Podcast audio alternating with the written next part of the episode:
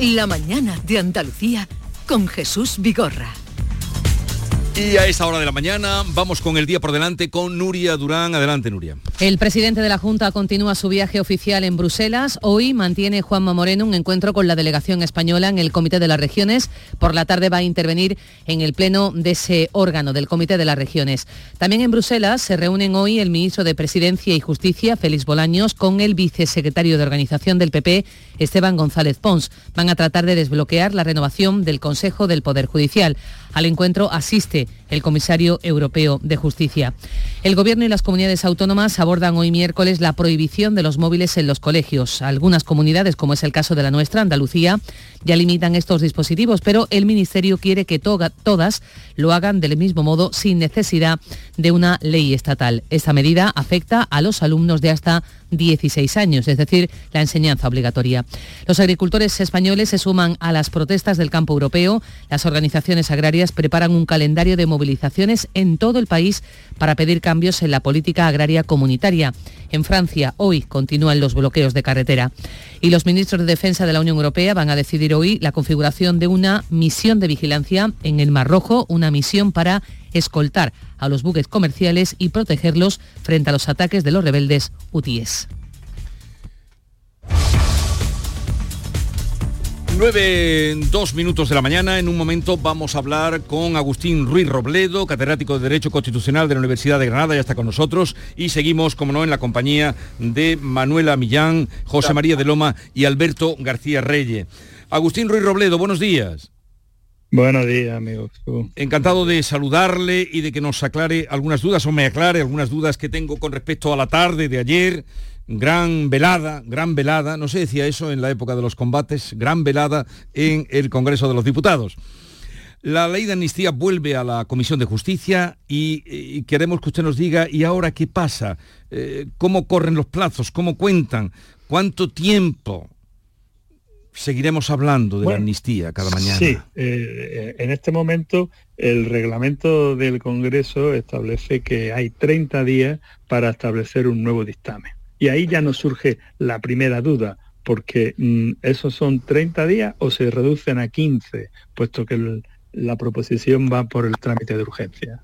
Yo adelanto mi opinión que si el trámite de urgencia supone reducir a la mitad los plazos, eh, de tramitación de cualquier proyecto o proposición de ley, pues lógicamente debería de aplicarse esa, esa regla. En, en 15 días, la Comisión de Justicia tiene que presentar al Pleno un nuevo dictamen. O sea, usted, ah, por lo que nos ha explicado, en 15 días debería aportar un nuevo dictamen y ahí se incluirían o no las enmiendas que pretende Junts, que es lo que ha, eh, trascendido de ayer. efectivamente, efectivamente. lo lógico será que ese, que ese dictamen incorpore las distintas enmiendas que se votaron ayer favorablemente y luego resuelva sobre las enmiendas que presentó Jun y no se admitieron, o sea, o admitirla o no admitirla o hacer alguna enmienda transaccional, que como nuestros políticos tienen mucha imaginación, diría que será posiblemente la solución, ¿no? Alguna enmienda transaccional. ¿Y, qué sería eso? ¿En qué consistiría eso? Pues consistiría en que si ahora, en, que ahora mismo las posturas son lo que dice el dictamen con el apoyo del PSOE es que eh, se excluye el terrorismo que con grave, si a ver si lo digo, con que haya una violación grave de los derechos fundamentales. Y lo que quiere Jung es que no se excluya ningún tipo de terrorismo. Vale, sí, las dos, las dos propuestas son cómo, cómo, se, cómo se puede hacer encontrar algún, algún punto medio en los que los dos estén conformes. Pues a lo, a lo mejor diciendo que se excluya el, el, terrorismo, el terrorismo grave siempre y cuando eh, no haya mm, sentencia, sentencia firme, así que se busque, se busque alguna fórmula que, a Puigdemont le dé tranquilidad, puesto que no ha sido juzgado, que pueda ser amnistiado, aunque el caso concreto del delito de terrorismo se le pueda achacar. Eso sería la transaccional que usted dice, de la imaginación de los políticos. Estoy, echando la imaginación, ¿no? Eh, porque, porque me, me, parece que permitir que todos los delitos de terrorismo sean amnistiados, me parece que políticamente el PSOE no va a admitir eso entre otros motivos porque sabe que en la, Unión Europea sería difícil de, admitir una, una ley que haga eso. Ya que usted habla de imaginación, hagamos un supuesto. Si ayer Vox hubiera votado a favor de la amnistía, y hubiera salido, claro, ¿habría sido una manera de aislar por un tiempo a Puigdemont en Waterloo? Bueno, eso se consigue votando, votando lo que ha votado. Es decir, si, se vota a favor de, ese, de ese texto, evidentemente se queda así, se queda así de forma permanente, ¿no? Bueno, no sabemos la investigación del juez García Castellón por eso, durante por hasta dónde llegarán. Tengamos en cuenta que eh, mm, antes o después, si aparece Puigdemont de forma fehaciente, el juez García Castellón o el juez de Barcelona tienen que, presentar lo que se llama una exposición razonada al Tribunal Supremo. Y en el Tribunal Supremo eh, habría un nuevo, eh, un, nuevo juez instructor que buscaría si, si, si Puigdemont hay indicios racionales y si lo hubiera, habría que pedir eh, autorización al Parlamento Europeo, porque él es diputado del, Parlamento Europeo y tiene inmunidad. Y si el Parlamento Europeo le levanta la inmunidad, entonces hay, hay, que, hay que pedir eh, al, juez donde esté residiendo que permita una extradición, o como ahora se llama dentro de Europa, una orden de, a ver, si la situación se complica tanto y se bloquea tanto, ha salido aquí con mis compañeros esta mañana en la tertulia, que eh, Pedro Sánchez mm, ya diga no puedo más y convoque elecciones, ¿podría convocar elecciones? Mm, tiene que esperar un año, la Constitución exige desde las últimas elecciones, tiene que, eh, la última convocatoria, perdón, que fue en mayo, ¿no? fue en mayo, tendría que esperar a que llegara. O sea que, o sea que pase lo que pase, hay que aguantar un año. Sí, sí, pero yo no acabo echando la imaginación y metiéndonos en que pueda ser un presidente del gobierno. Yo no le veo muchas ventajas a, disolver las Cortes cuando Pedro Sánchez está en una posición de mucha fuerza, en el sentido de que para echarlo de presidente eh, de presidente del gobierno hace falta una moción de censura eh, positiva, una moción eh, de, censura que la, doctrina llama moción de censura constructiva, en el sentido de que eh, hace falta un candidato alternativo. Es decir, ayer vimos cómo votaron en contra de la, de la propuesta del PSOE en Vox, PP y Junts, bueno, y Coalición Canaria. Si, si esa misma mayoría negativa quisiera presentar una moción de censura, no solo tendrían que ponerse de acuerdo en, lo negativo, es que tienen que elegir un candidato. Y no parece factible que Jun esté dispuesto a apoyar a, a ¿no? Con lo cual la posición de Sánchez, desde ese punto de vista eh, de, de estar en la presidencia, parece muy fuerte, con lo cual algunas lecturas que estoy yo leyendo de la legislatura se acaba, yo no lo, yo no lo veo. Claro, el presidente puede eh, estar tranquilo que no lo echan. Eh, eh, ¿Tiene sentido que el juez Aguirre, del ahora ya estamos hablando de García Castellón, hemos pasado a conocer otro juez, a Joaquín Aguirre, insista en la posible conexión de Rusia con el procés con el fin de acusar de alta traición a Puigdemont cuando García Castellón había abandonado ya sabía? Eh, Jesús, todo eso lo estamos decidiendo eh, los lectores de periódicos o los propios periodistas. El juez Aguirre lo que, lo que ha hecho ha sido prorrogar durante seis meses una investigación en la que no está Puigdemont. Es decir, hay una serie de señores, especialmente Víctor Terradella, que, que tuvo contacto con espías con espías rusos. Entonces, lo que él ha hecho, no a, petición de las partes, ¿eh? no es aquí muchas veces parece que es que el juez se inventa, ¿no? Hay, hay, hay una investigación, hay unas partes y, varias de ellas eh, le han pedido que prorrogue la investigación a ver estos contactos del señor Terradella y, otro, José Luis Alay, eh, de estas dos personas con nombre y apellido, a ver hasta dónde llegan. Claro, ¿qué es lo que estamos suponiendo la, la prensa? Que por encima de ellos está, está Puigdemont. Pero si, si el juez le aparece el nombre de Puigdemont, le aparecen bastantes indicios, no puede investigar a Puigdemont, como decía antes, porque Puigdemont es diputado del Parlamento Europeo, tiene que enviar la investigación al Tribunal Supremo, donde el, Tribunal Supremo decidirá si sigue investigando o no. Bueno, Agustín Ruiz Robledo, catedrático de Derecho Constitucional de la Universidad de Granada, gracias por estar con nosotros un saludo y, buenos días. Buenos días. Muchas gracias. Eh, hoy os voy a liberar antes, eh, porque tengo cita ahora para hablar de, mm, de, este libro, Capitalismo de Amiguetes, con Carlos Sánchez.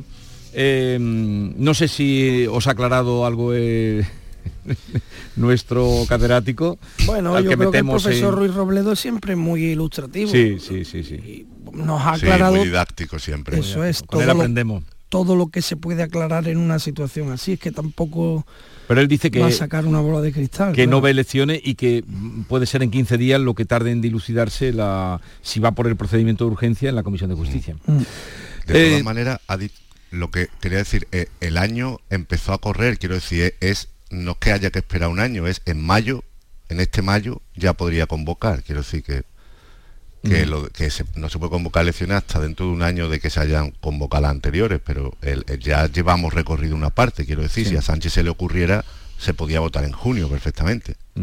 Pero él dice que no, que lo ve, que lo ve fuerte. Sí, no, él políticamente no lo ve, es cierto, no, no, no, no parece, pero pero si pero la carita de ayer decir que no y dice que no a los presupuestos y, no a todo y el PSOE sistemáticamente pierde todas las votaciones la verdad es que la inestabilidad sería palpable no no sé. El profesor Ruiz Robledo ha hablado solo de la opción de la moción de censura. Yo creo que hay otra opción que es la posibilidad de elecciones, ¿no? Cuando no te sale, no te sale, no te sale, no te dejan, no te dejan, pues no queda más remedio que convocar elecciones porque no se puede gobernar. Pero la letrita que nos vamos, que tengo... Bueno, diré hoy una, diré hoy una muy conocida, que no es flamenca en realidad, pero que han cantado todos los flamencos por, por Solea, viene de un bolero, eh, que dice ni contigo ni sin ti, tienen mis males remedio. Contigo, porque, me matas, y sin ti porque me muero. Ahí está. Con esa terminamos. Eh, Manuela Millán, José María de Loma y Alberto García Reyes, que tengáis un bonito día. Buenos días. Gracias, buen día a todos. Adiós, Esta es La Mañana de Andalucía con Jesús Vigorra, Canal Sur Radio. La vida es como un libro y cada capítulo es una nueva oportunidad de empezar de cero y vivir algo que nunca hubieras imaginado. Sea cual sea tu próximo capítulo, lo importante es que lo hagas realidad. Porque dentro de una vida hay muchas vidas y en Cofidis llevamos 30 años ayudándote a vivirlas todas. Entra en cofidis.es y cuenta con nosotros. Esta es Laura, más conocida como arroba reparte corazones. Y le encanta repartir, pues corazones. Los reparte en redes, al despedirse. ¡Adiós, corazones! Está continuamente repartiendo corazones. Sí, reparte mucho, pero nada comparado con el Rasca Millonario de la ONCE, que reparte más de 20 millones de euros en premios. ¿Y eso es mucho repartir? Rasca Millonario de la ONCE, reparte como nadie. A todos los que jugáis a la ONCE, Bien jugado. Juega responsablemente y solo si eres mayor de edad. En cofidis.es puedes solicitar financiación 100% online y sin cambiar de banco. O llámanos al 900 84 12 15. Cofidis, cuenta con nosotros. Canal Sur Radio. ¿Tienes problemas con tu dirección asistida, caja de cambios, grupo diferencial, transfer, turbo o filtro de partículas? Autorreparaciones Sánchez, tu taller de confianza en la Puebla del Río. www.autorreparacionessánchez.es. Líderes en el sector, Autorreparaciones Sánchez. ¿Ya conoces las lavadoras Nevir? Lavadoras de hasta 12 kilos con motor inverter y etiqueta energética clase A. Porque Nevir siempre piensa en el ahorro de la factura de la luz. Con las lavadoras Nevir podrás esterilizar la ropa deportiva y disfrutar de su velocidad de centrifugado y sus tres modos de lavado rápido. Disponible en tiendas Factory Electrodomésticos Marisol. Profesionales del canal Oreca y la industria turística. Vuelve HIT, Salón de Innovación en Hostelería. Descubre las tendencias en equipamientos, servicios y productos. Encuentra soluciones innovadoras y digitales y conecta con tus socios y clientes. Inscríbete en salonhit.com del 5 al 7 de febrero en FICMA. Fondos Europeos, Ministerio de Hacienda, Junta de Andalucía. Los fines de semana nos despertamos en los mejores rincones de Andalucía para que conozcas su historia, su cultura, sus curiosidades, sus leyendas. Te invitamos a conocer una Andalucía llena de talento, hermosa, fascinante y única. Andalucía nuestra, los sábados y domingos desde las 7 de la mañana en Canal Sur Radio con Inmaculada González. Contigo somos más Canal Sur Radio. Contigo somos más Andalucía.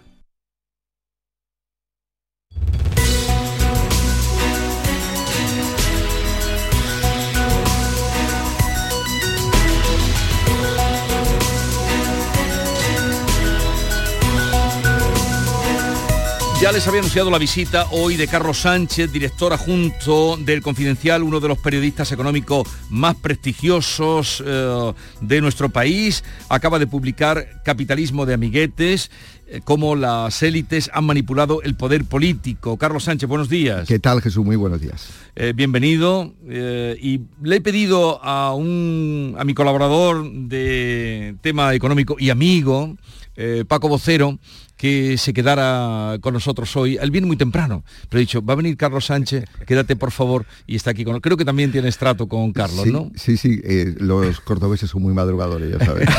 Paco Vocero, buenos días otra vez. Buenos días, buenos días Jesús, buenos días Carlos. buenos días, Paco. Capitalismo de amiguetes. Mm, el libro pretende responder a una pregunta, bueno, a muchas, pero una pregunta clave que eh, es importante, que tiene que ver con el retraso de nuestro país, de España. ¿Por qué España perdió el tren de la revolución industrial y de los cambios posteriores? Bueno, uno de los grandes debates que se produce en la historiografía española a, lo largo de las últimas décadas es por qué España se quedó retrasada respecto a Europa en su revolución industrial. Y yo creo que desde el punto de vista académico se ha analizado mucho esto, que es decir, hay causas de todo tipo, causas de deterioro de la calidad institucional del país, causas geográficas. España es un país que está en la esquina de, Europa, eh, causas puramente y duras de, de- de corrupción y causas que tiene que ver con el proteccionismo y el nivel de subvenciones que se dieron a determinados sectores. Eh, y eso es lo que intenta eh, eh, el libro explicar. El punto de vista académico, ya digo, se ha estudiado bastante, pero yo creo que a nivel de calle se sabe muy poco el por qué tenemos unos déficits que tienen que ver con nuestro pasado. Y conocerlo es bueno para que no caer, como se suele decir, en los errores de, otro tiempo. Pero ya ha pasado mucho tiempo de, de- aquello y todavía no nos hemos puesto a nivel.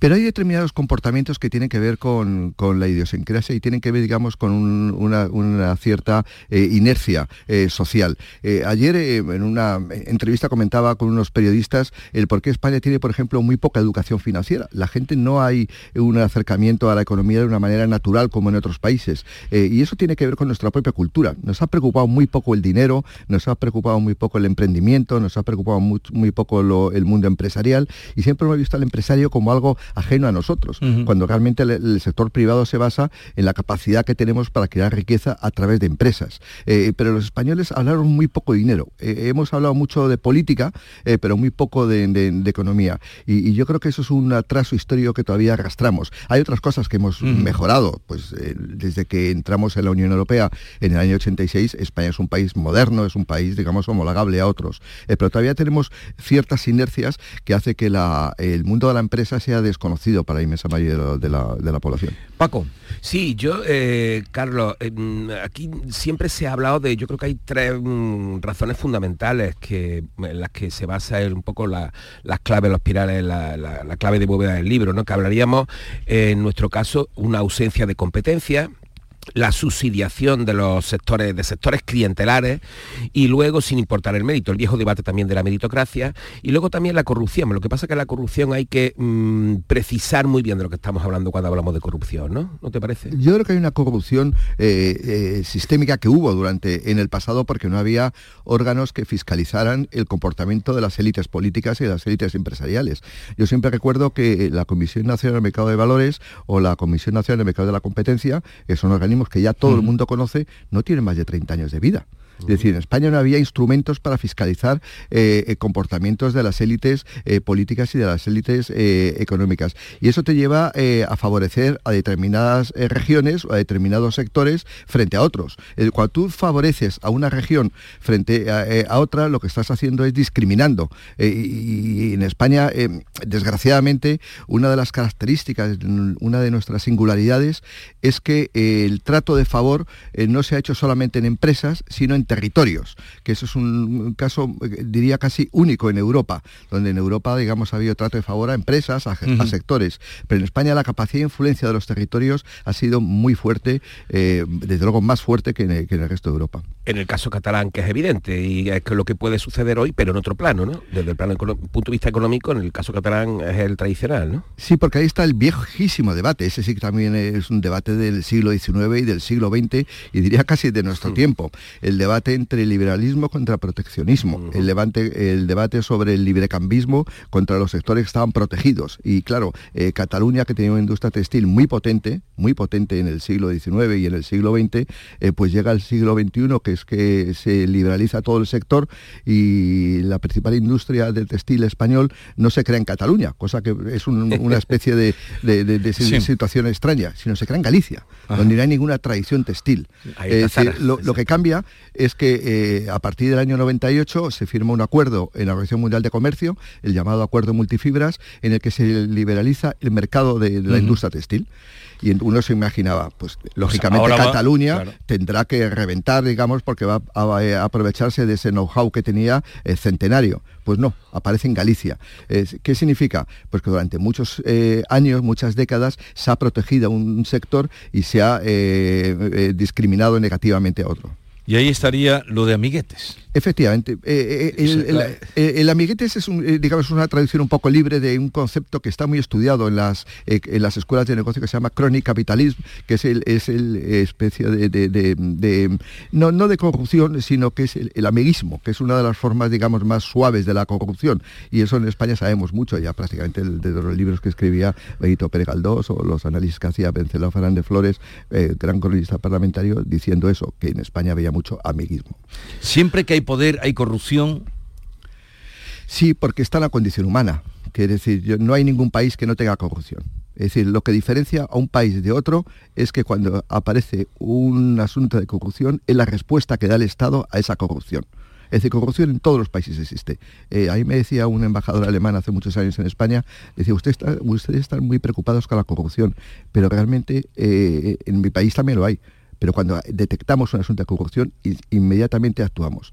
Y eso es lo que nos diferencia. Corrupción forma parte de nuestra condición humana porque al final somos, como decía Keynes, somos espíritus animales y que nos comportamos como, como animales, que en el fondo lo somos de otra manera. Mm. Oye, y hay una cuestión también que me llama mucho la atención eh, que tiene que ver con dos papeles. Uno, el, de los papeles de los profesionales, pero tiene que ver con dos papeles. Uno, el papel de los abogados, porque ciertamente los parlamentos en este país, históricamente, la condición de los diputados han sido siempre eh, provenientes del mundo del derecho a abogados, por lo que supongo que eso tiene relación con la ingente cantidad de kilómetros y kilómetros y kilómetros de normativa que, que hemos tenido siempre y que tenemos, ¿no? Hoy, ¿no? Sí, lo comentamos anteriormente, eh, es decir, una economía tan subsidiada, una economía tan, disculpa, eh, tan, tan protegida, eh, necesitaba muchas normas. Y entonces la mayoría de los empresarios eran, no eran economistas, no venían del mundo de la, empresa, sino venían del mundo del derecho. Y entonces esa, el 40% de los grandes empresarios en el primer tercio del siglo XX eran abogados, no eran empresarios. De hecho, España no tiene una facultad de económicas hasta bien entrado en los años 40, es decir, de 1940 estoy hablando, cuando en Inglaterra, en Alemania, había escuelas de negocios ya desde el siglo XIX. Volvemos a lo que hablamos anteriormente. Tenemos una falta de cultura financiera que hace que el mundo del, derecho se haya impuesto en el mundo de la empresa. Desgraciadamente eso está cambiando. Cada vez hay más emprendedores, cada vez hay eh, más jóvenes que les gusta eh, montar una empresa, pero tenemos una cultura mm, eh, con mucha historia. Y, te decía el segundo, el papel de los ingenieros, ¿no? que también de camino, ¿no? que a destacar en esta historia. ¿no? Sí, hay, una, hay un personaje clave que es de los ingenieros ingenieros de caminos, que es eh, nuestro primer premio Nobel, que fue José Chagaray, que era ingeniero de caminos, y él hace una normativa a finales de los años 70 del siglo XIX en la que permitía a los ingenieros de caminos construir libremente sin ningún tipo de intervención del Estado, que era una cosa, es como si tú quieres, vas por el, te compras un campo y dices, me voy a construir aquí una carretera. Bueno, pues eso continuó hasta, hasta los años 20, y fue Primo Rivera el que, digamos, metió a los ingenieros dentro del sistema reglado universitario, pero hasta esa época ellos tenían total libertad para hacer carreteras, excepto en los temas de expropiaciones, ahí sí que podía, tenía que intervenir el Estado por el tema de justiprecios y demás. Es decir, los ingenieros de caminos siempre han tenido un papel muy relevante, incluso eh, después de la, la, dictadura. En los años 40-50 eh, la dictadura empieza a transformar el país, el desarrollismo, y ahí los ingenieros de caminos, bueno, se ponen las botas a la hora de la obra pública. Entonces, quiere decir que la culpa de muchas curvas que hay, tantas curvas como hay en las carreteras de los pueblos, no los que tienen que, mm, sortear una montaña, es por culpa de los ingenieros que iban por libre. Por culpa de los caciques locales que les interesaba por dónde iba el trayecto. más bien, más bien. Bueno, oye, y otra cuestión importante, eh, porque efectivamente lo hemos comentado ya, pero el debate de fondo aquí estamos hablando sobre proteccionismo y liberalismo, ¿no? Eh, ¿Tú en qué crees que, qué momento estamos, estaríamos ahora mismo, salvando por supuesto las distancias, eh, con este gobierno dentro de la Unión Europea? Es decir, hoy sí tenemos un Estado más fuerte, ¿no? Pero ¿tú en qué momento nos situarías ahora mismo? Yo creo que diría una socialdemocracia clásica, eh, pero aceptada por todos los partidos. Es decir, eh, cualquiera que llegue a, la Moncloa no va a cambiar las reglas de juego porque son las reglas de, juego europeas. España no es muy distinta a Francia, Alemania, Suecia, eh, a Italia. Es básicamente lo mismo. Incluso los países anglosajones, que son, como todo el mundo sabe, mucho más liberales, Reino Unido, Canadá, Estados Unidos, el nivel de gasto público está por encima del 30-33%. Es decir, y son países muy liberales porque yo creo que, se ha impuesto, digamos, eso que se llamó consenso de Washington, una, especie de equilibrio entre el liberalismo y proteccionismo. Es decir, el proteccionismo es malo eh, para la economía porque, eh, digamos, eh, revienta las costuras del emprendimiento, pero el liberalismo feroz no ha llevado a ningún sitio. De hecho, en ningún país las reglas son las, las que marcan los gobiernos y lo que tienen que estar los gobiernos hacerlas de una manera justa y equilibrada es decir, y que, estén fiscalizados por los ciudadanos. Es decir, yo creo que hemos llegado a una especie de consenso que es a partir del año 45, eso que se ha llamado estado de bienestar, que, es un equilibrio entre los viejos partidos democristianos de, de, que había en los años 30 y los viejos partidos socialdemócratas. Ese, digamos, es el escenario que existe en Europa. Y yo creo que España no es muy diferente. De lo que está pasando ahora políticamente en nuestro país, de ayer en el Congreso eh, y, todo lo que hay, estos tira y aflojas, políticamente no sabemos hasta dónde puede llegar, pero económicamente se puede aguantar porque todos están pidiendo. Eh, económicamente, pues eh, es como las crisis.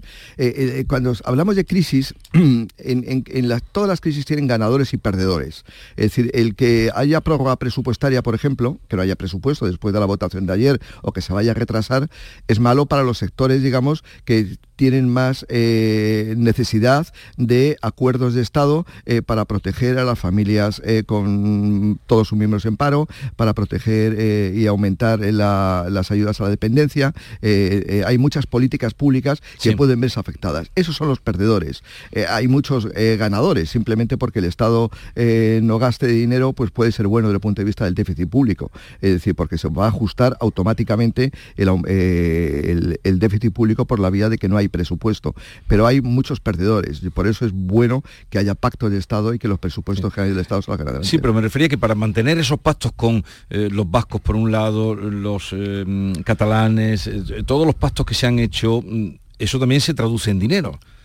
¿Habrá dinero para todos? Mm, sí, Sí, Si, haces, sí, si haces una buena política de gestión de recursos públicos y lo gastas con, eh, y lo gastas con eh, eh, ajustado al, a las necesidades de la población. Lo que no puedes es darles dinero a vascos, a catalanes o a castellanos o a andaluces para, para despilfarro. Es decir, pero si está bien gastado ese dinero, creo que es una buena política. Si le va bien a Cataluña, o si le va bien al País Vasco, o si le va bien a Andalucía, es bueno para todo el país. Es decir, lo que no puedes darle a costa de otras regiones. Eso es lo que estaría mal. Si le das dinero a Cataluña para quitarse a Andalucía, sería una malísima decisión política. Mm. Pero si le das dinero a Cataluña porque de esa manera tiene un esfuerzo inversor, porque estamos hablando de una, es la eh, comunidad autónoma más, eh, más, eh, más exportadora de, España. El 35% de las exportaciones que se hacen en España proceden de Cataluña.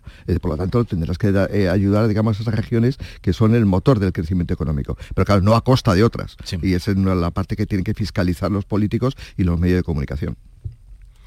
Oye, pues mira, una, una última pregunta, si me permites, con, un poco más de perspectiva y mirando al futuro, ¿no? Eh, sobre todo en lo que vamos evolucionando y hay la incertidumbre, la inquietud ante lo que va viniendo, la inteligencia artificial, los nuevos cambios en los mercados de trabajo y demás, eh, y la situación además un poco eh, de los jóvenes, de, de la situación, la evolución demográfica y demás. Oye, ¿tú crees que haría falta replantearse un nuevo contrato social en Europa? Yo creo más que replantearse, ponerlo al día, ¿no? De si hay determinados eh, niveles de, despilfarro desde el punto de vista del, gasto social que yo creo que hay que vigilarlo de una manera más, más, estricta. Los economistas les gusta mucho un término que se está poniendo de moda en los últimos años, que es eh, la evaluación de las políticas públicas. Y yo creo que hay que hacer ese ejercicio que otro tiempo se llamaba presupuesto cero. Es decir, empezar cada presupuesto a ver qué parte, digamos, es despilfarro, qué parte es ineficiente y esa creo que es la manera de, actuar. Es decir, hay que identificar perfectamente dónde se nos escapa el dinero de una manera sin sentido. Lo que hablamos antes de Cataluña. Es decir, eh, me da igual que quién gobierne en Cataluña. Eh, Cataluña es el motor económico de España y por lo tanto hay que ayudarla. No más que a otras, simplemente eh, porque podría gobernar a cualquier otro partido. No, no tiene necesariamente que estamos condenados a que lo gobiernen los independentistas en absoluto. Es decir, a Cataluña hay que ayudarla como País Vasco, como por supuesto Andalucía. y ese es el, eh, el asunto es tener una buena evaluación de las políticas públicas para ver que el dinero se gasta correctamente y no de una manera derrochadora y que no se lo llevan también. Efectivamente. No se lo llevan. ¿Usted cree que hay controles suficientes ahora mismo como para, digo, por todo lo que ha pasado en este país de, corrupción? Yo creo que no hay. Y mismamente estamos dando la noticia del juicio que está viendo ahora en Andalucía con la UGT por los 40 millones que yo creo que se no llevaron. Yo creo que no hay suficientes controles, aquí lo ha vivido, lo ha vivido en Andalucía con el asunto de, los seres. En Estados Unidos, en los países que tienen más tradición democrática, existe una institución que es básica en cualquier sistema democrático, que es una oficina presupuestaria vinculada al Congreso de los Diputados o a la Cámara que, correspondiente. En España no existe una oficina presupuestaria. En España cada año se aprueban presupuestos con el Estado, pero sin haber hecho una evaluación posterior de si se ha gastado bien o se ha gastado mal. Y, eso es lo que nos falta. Es decir, lo que hablamos eh, al principio de la entrevista, eh, nos falta eh, instituciones que evalúen, instituciones que fiscalicen el gasto público. No las tenemos. Y yo creo que eso es una asignatura pendiente para mejorar nuestra calidad democrática. ¿Algo más, Paco? Pues nada, yo simplemente comentarte que te darás cuenta de, que aprendes más con Carlos que conmigo por las mañanas. O no, que diría No, Paco es muy didáctico. además, Paco se evalúa eh. completamente. Paco viene de los jesuitas, entonces la evaluación continua. ¿Sabes, Carlos? y progresa adecuadamente. la evaluación continua. ¿Cómo exactamente. Vamos, ¿Dónde vamos? ¿Cómo? el progreso. No, yo una ultimísima, ultimísima pregunta y quizás ya un poco más con eh, de coyuntura, más que nada porque, mira, ayer estuvimos viendo, y bueno, estuvimos viendo, llevamos viendo en las dos últimas semanas un chorro enorme de previsiones económicas eh, sobre, sobre este año y el que viene. Y hay un detalle muy concreto. El otro día, lunes, JIC sacó un informe sobre la eh, evolución del, gasto de, los fondos del plan de recuperación y que decía que nos queda todavía un 56% a gastar y tenemos el horizonte de límite de, 2026. Eh, ¿Cómo ves la situación? Porque es una presión enorme. ¿eh? Es una presión enorme y yo creo que nos tiene que hacer, hacer ver lo que ha sucedido, que no tenemos una administración pública preparada para gestionar unos fondos tan de cuantía tan importante. Estamos hablando de más de 140 mil millones de euros. Nuestra administración es muy raquítica y, tiene un sesgo muy poco cualificado en muchas ocasiones. Es decir, eh, de, eso estamos hablando. Es decir, la evaluación de las políticas públicas es fundamental. Yo creo que cuando se acabe la distribución de los fondos, año 26, 27, habría que hacer un estudio realmente si se han gastado bien y si eh, tenemos capacidad para, para, eh, seguir funcionando con una administración que es demasiado del siglo XIX, no es una administración del siglo XXI. Y eso explica que tantísimo dinero que se está llegando de Europa se esté retrasando en la entrega a las empresas, a los ciudadanos, que, para eso está. Capitalismo de amiguetes, eh, cómo las élites han manipulado el poder político, de Carlos Sánchez, está eh, publicado eh, Harper, Harper Collins. ¿Esto es de, qué de los dos grupos? ¿De, de Penguin o de, Planeta? No, estos son de, del, grupo del grupo Murdoch. Esto ah, es de, ah, News Corporation, es la segunda editorial a nivel mundial. Tienen, como curiosidad, tienen el monopolio prácticamente, cuando vamos a Estados Unidos vemos en todos los hoteles hay Biblias. Sí. Las, las edita Harper Collins. Harper Collins. Pues ahí está este libro, que es un libro, pues mm, vamos con No es una Biblia, 200 páginas y se, ponen, no lo es, no lo es. y se ponen ustedes al día de por qué estamos donde estamos. Gracias por la visita, Carlos. A ti muchísimas gracias. Él es a la vez director adjunto del Confidencial, un diario también de referencia en estos momentos de nuestro país. Eh, pues nada, hasta la próxima. Hasta la próxima. Adiós. Hasta luego, Paco, hasta mañana. Hasta mañana. Adiós. Enseguida vamos a la otra tertulia.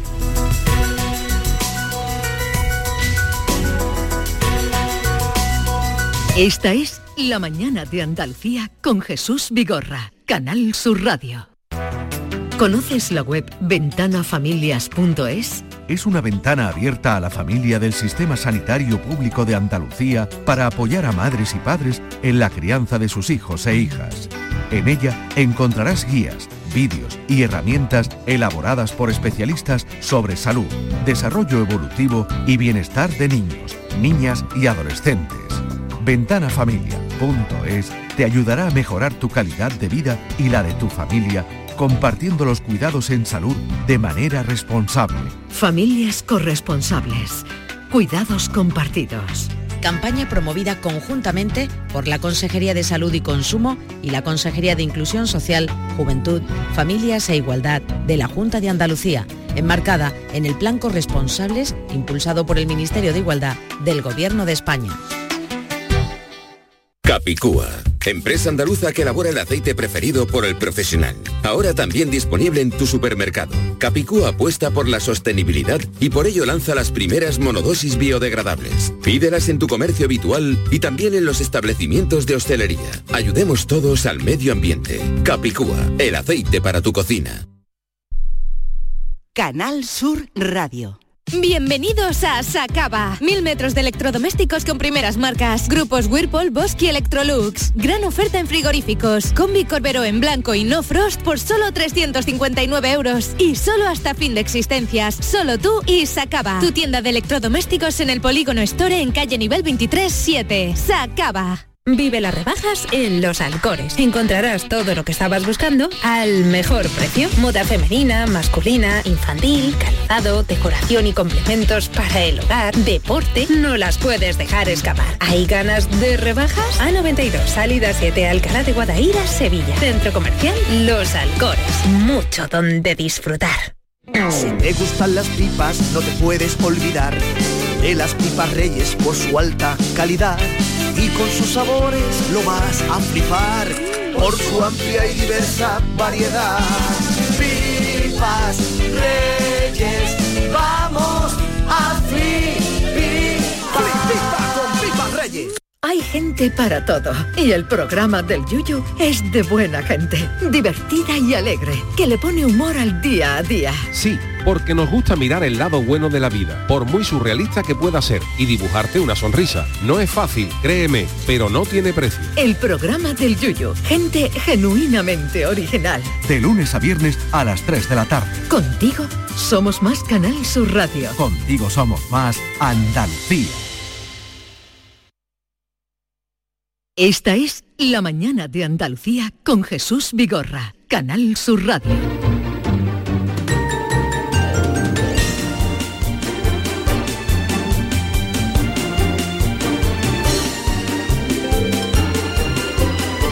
Vamos ahora a la otra tertulia con Maite Chacón, buenos días.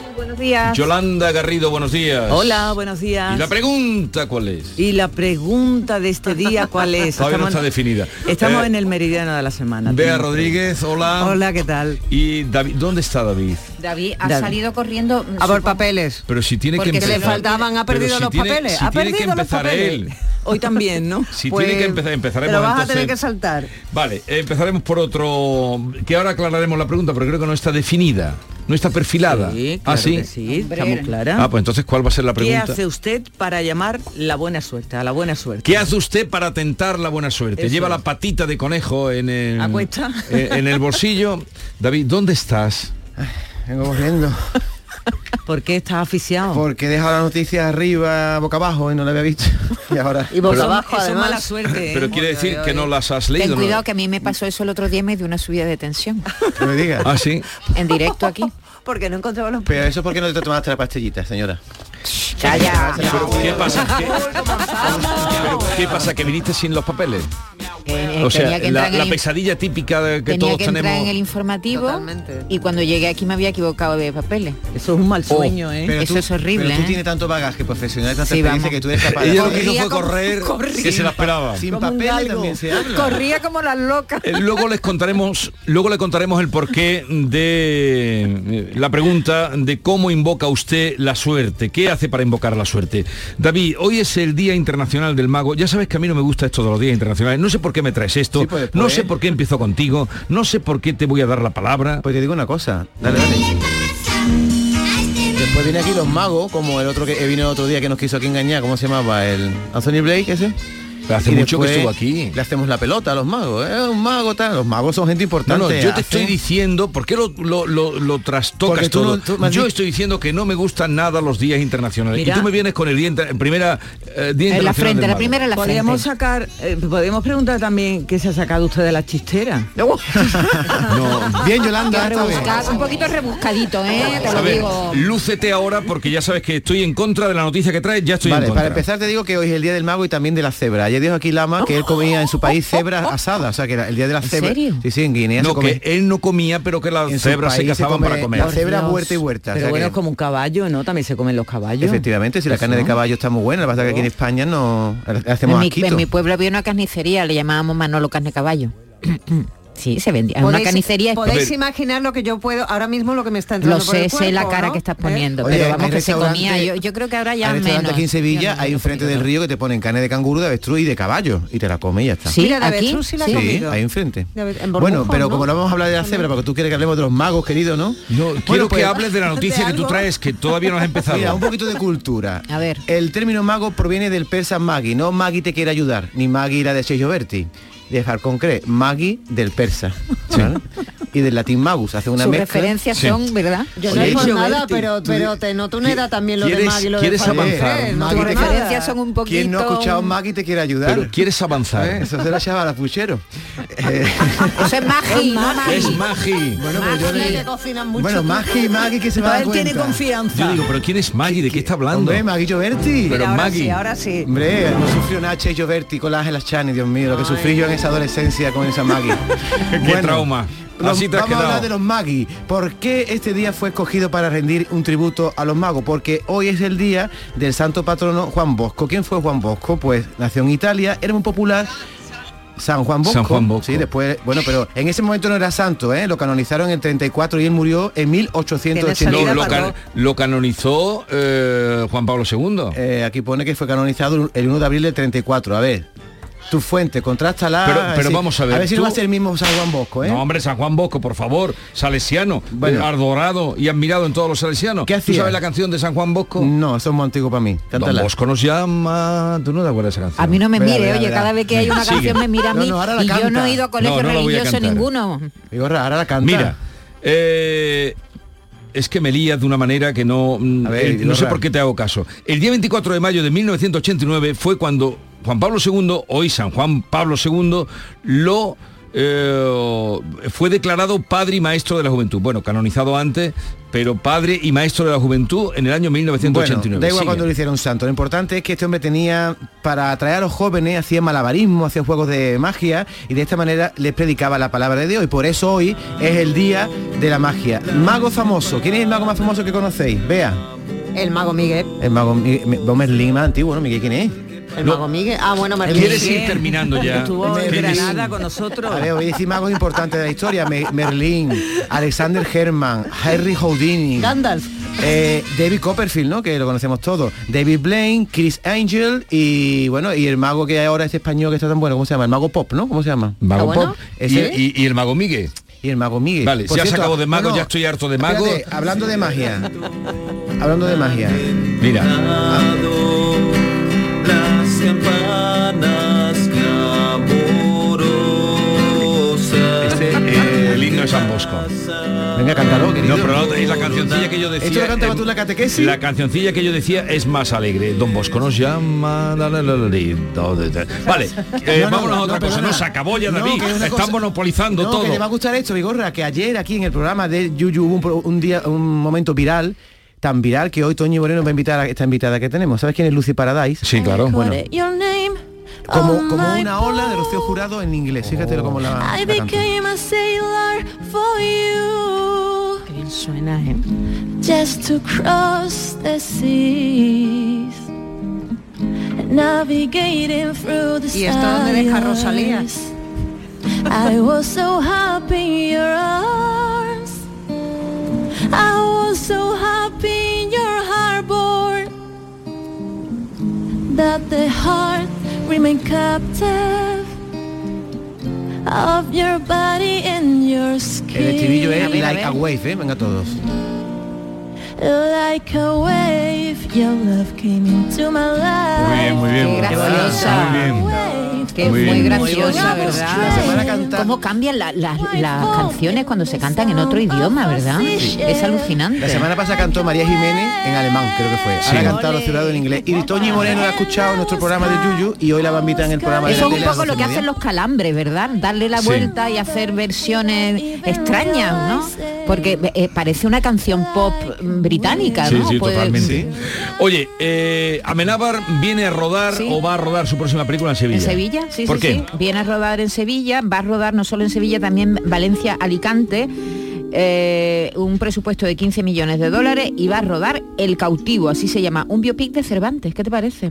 Va a rodar el tiempo, los años, va a narrar los años en el que el autor del Quijote estuvo preso en Argel.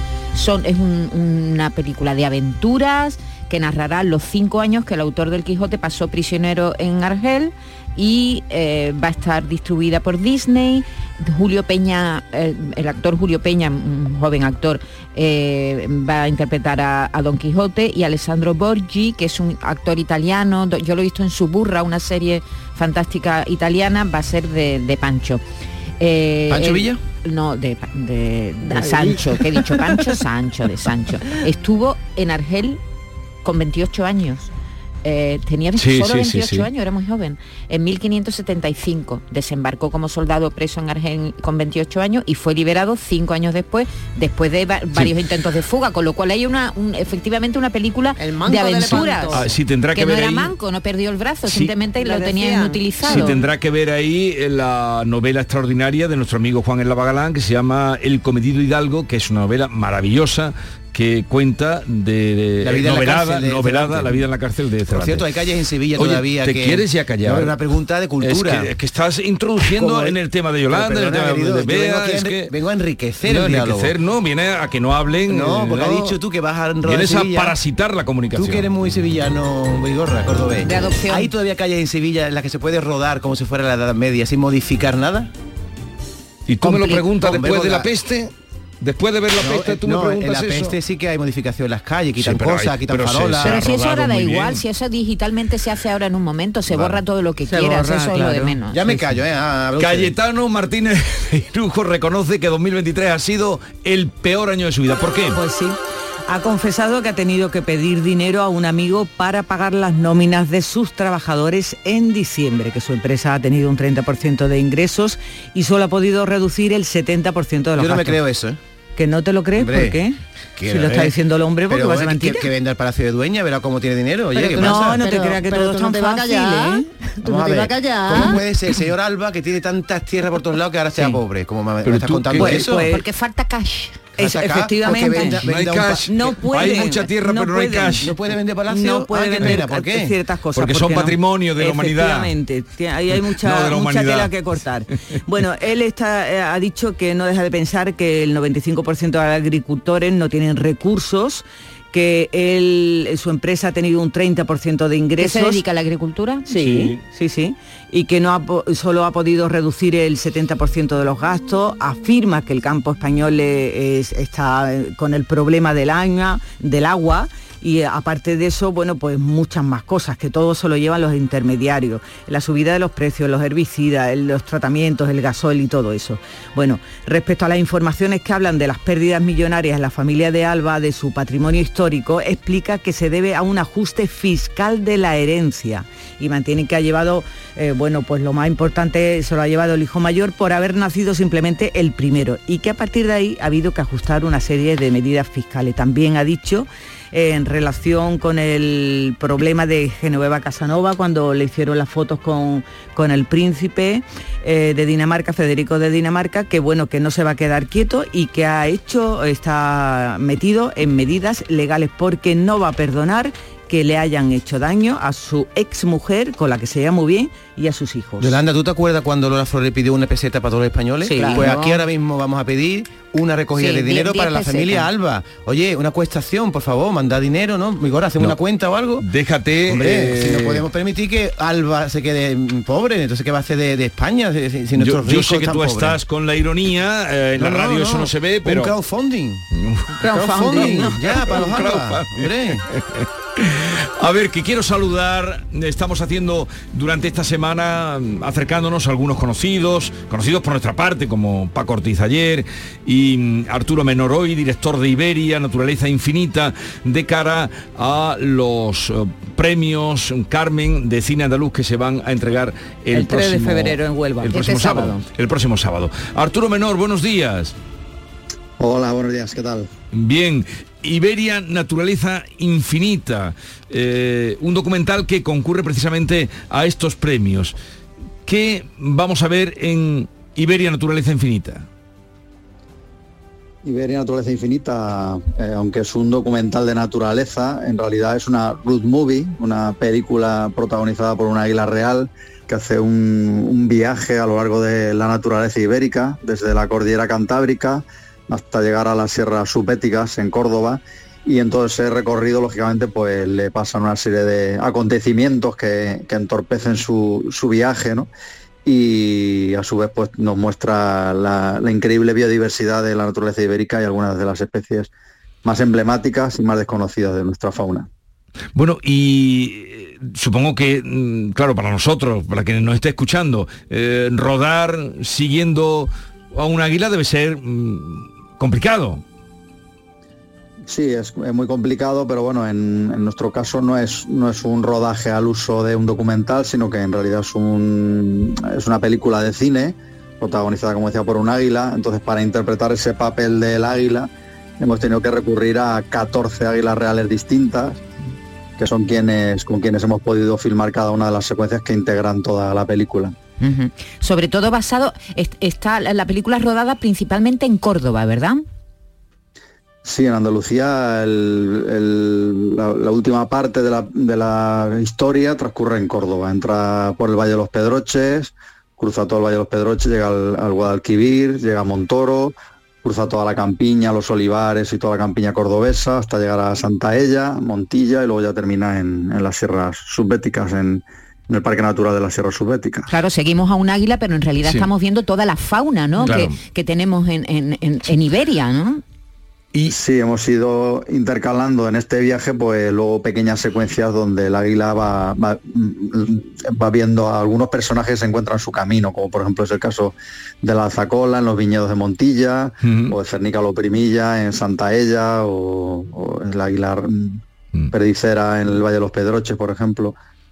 El, eh, esta película mm, compite también por los Goya, está sí, también está nominada en la también. selección de los Goya, y ahora en los premios Carmen de- del cine andaluz. Hablas de 14 águilas, pero eran águilas, mm, supongo que de, de, mm, personas que las tienen eh, amaestradas o cómo ha sido esa- ese trabajo. Sí, son 14 águilas reales, de las cuales 10 son salvajes, porque eso es lo, quizá lo más interesante de la película, ¿no? que al grabar águilas salvajes con comportamientos reales en la naturaleza, pues todo eso le da mucha velocidad a la narración y a, y a la historia que estamos contando. ¿no? Y luego se han utilizado cuatro águilas de cetrería, pero fundamentalmente estas águilas adiestradas se han utilizado para hacer planos de detalle, ¿no? Porque cuando tú estás filmando una águila en la naturaleza es muy difícil poder tener un plano de detalle de las garras o un plano de detalle del, del ojo del águila Sí. o también algunos vuelos de las águilas también se han hecho con águilas de cetrería, pero la gran mayoría de, bueno, ya digo, de las 14 águilas, 10 son, son salvajes. Pues mucha suerte de cara a estos premios, Carmen del Cine Andaluz, eh, y cuando ustedes... eh, ¿Está ya en disposición en alguna plataforma la película para poderla En, ver? en plataformas no está ahora mismo porque Canal Sur es nuestro socio principal Sí. y es quien tiene los derechos que empezará a emitirlo el año, el año próximo. Así que nada, ahora mismo todavía está en salas de cine, aunque parezca mentira, lleva ya más de 100 salas de cine en toda España. Se ha emitido en... o sea, ha sido uno de los documentales más Sí, vistos de- más vistos año este año. también. Mm. Sí, sí. Y por ejemplo, hoy está en Albacete, la semana que viene está en Madrid, la semana siguiente está en cines en Jaén también, o sea que todavía hay, hay posibilidad de verla en, en pantalla grande, que es donde realmente se disfruta una película de estas características. Desde luego que sí. Eh, mucha suerte y, y nada, si sale además mm, ganadora, pues sería motivo para verla y sobre todo en Córdoba, que es donde está, eh, alude usted varias veces a la comarca de los Pedroches, o en aquellos pueblos, Pozo Blanco, Villanueva, Montoro, que todos tienen cine hoy, Sí. Hinojosa, donde Sí, se puede sí, ver. Un saludo y gracias por atendernos. Suerte. Pues nada, muchísimas gracias, un abrazo muy fuerte. Las imágenes que he podido ver son maravillosas, te quedas con, con toda minuciosidad, te quedas pendiente de, de- de todo lo que va saliendo, es una preciosidad, la Imagina- verdad. imaginaros Sí, sí. el trabajo, ¿eh? Sí, es un trabajo ímprobo, ¿eh? Se- son anime- la mayoría de las águilas son águilas salvajes, como no- nos ha contado, ¿no? De- Diez águilas salvajes. Sí, sí, sí, muy, muy complicado el trabajo y, y precioso, sí. Seguimos la ruta y la marcha. Beatriz Enrique Ponce no estará este año en la maestranza. Ya, Pasas ya, de esa ya, ya, ya, ya lo has contado tú, no va a estar la maestranza, Pero pues ya está. en Se va a despedir en las ventas porque al final se le han adelantado los de Madrid y entonces no va a estar en la plaza. Pero yo te quería contar, porque mira, ya que estábamos con el asunto de, de la naturaleza y de las águilas, ¿sabéis qué edad tiene el ser vivo más antiguo del planeta? ¿Qué edad puede tener? Que está vivo, ¿no? El ser vivo, eh, cuidado, que no he dicho si es animal, si es planta, si es. No he dicho. Seguro que ¿Cuántos un- podría tener? Seguro que es un árbol. Pues no, no es un árbol, son un montón de árboles, pero Un todos, bosque. todos hacen uno, porque es un bosque de álamos temblones, se llama Pando. Y estás, está en Utah, en Estados Unidos, y ocupa nada más y nada menos, atención, a este ser tan viejo, tan viejo que 43 hectáreas. Y diréis, pero vamos a ver, un árbol, ¿cómo va a, a- a- a medir tanto? Dios mío de mi arma, ¿qué, qué, qué diámetro tendría que...? No, es que es el bosque entero porque son uno, porque comparten las raíces. Entonces es un solo ser vivo y tiene esta antigüedad. 80.000 años, imaginaos, com- 80.000 compar- años, qué 80.000 barbaridad. compartió vida con los mamuts, por ejemplo, y otros dinosaurios. Si pudiera hablar lo que contaría. Yo lo veo ¿eh? raro, porque si es el álamo temblón, cuando se tiembla es síntoma de que ya se va a caer, ¿sabes? Pero ese Pues es el no, nombre. no, no. por- por- Tú por- no sabes que el junco se dobla pero no se parte, pues lo que tiembla, ¿eh? 80.000 tiene años más temblando. capacidad Aguanta de. ¿eh? ¿Tiene, ¿Has encontrado la canción? Pónsela a Maite que no la recordaba. Pero la que yo te decía. No, no es esta la decía. No, no me has cogido el tono, David, eh, Javier. Yo te he dado el tono. No me la- lo he debido hacer muy mal. Dáselo, da- no, dáselo Vigorra, dale el tono otra vez. ya está bien. No, Vigorra, ya que era empezado, acaba. Dale el tono. Claro. Vigorra. Tienes que cantar la, la No, primera, la el primer verso de la piedra canción. esconde la mano. Ahora, Venga. ahora da el tono.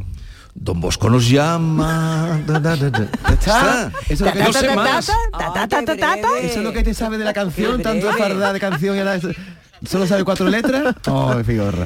Ay, eh, Eso digo yo, si alguno oyente Oye, la y no- sabe que no la cante. No íbamos a claro. escuchar la chirigota del bizcocho. Sí, pero era la última noticia, así que la ponemos porque ha sacado ya un, Es que dice la última y nos vamos. un, un cuplé al, al cartel de Salustiano de la Semana Santa de El Sevilla. famoso ya cartel de la Semana Santa. Hay quien no lo ve, pero en cambio está a los que le encanta. Un Cristo se ve juvenil y muy destapado. ¿Dónde está el problema? Han dicho en el arzobispado. El Bueno, luego la escuchamos. No, nos quedamos así con la miel en los labios, luego la escuchamos. Esta es La mañana de Andalucía con Jesús Vigorra, Canal Sur Radio. Canal Sur Radio, la radio de Andalucía. El amor no se mide en minutos, sino en momentos. Regala a tus seres queridos momentos llenos de arte y pasión. La exposición inmersiva Van Gogh Grandes Éxitos te espera todos los días en el Pabellón de la Navegación en Sevilla. Consigue la entrada en van-gogh.es. Van a dar las 10 de la mañana y ya están abiertos nuestros concesionarios Kia. Si no está en Kia, es que no existe.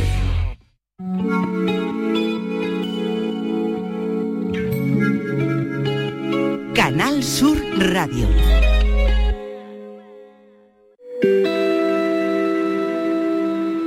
Escuchas Canal Sur Radio. La radio de Andalucía.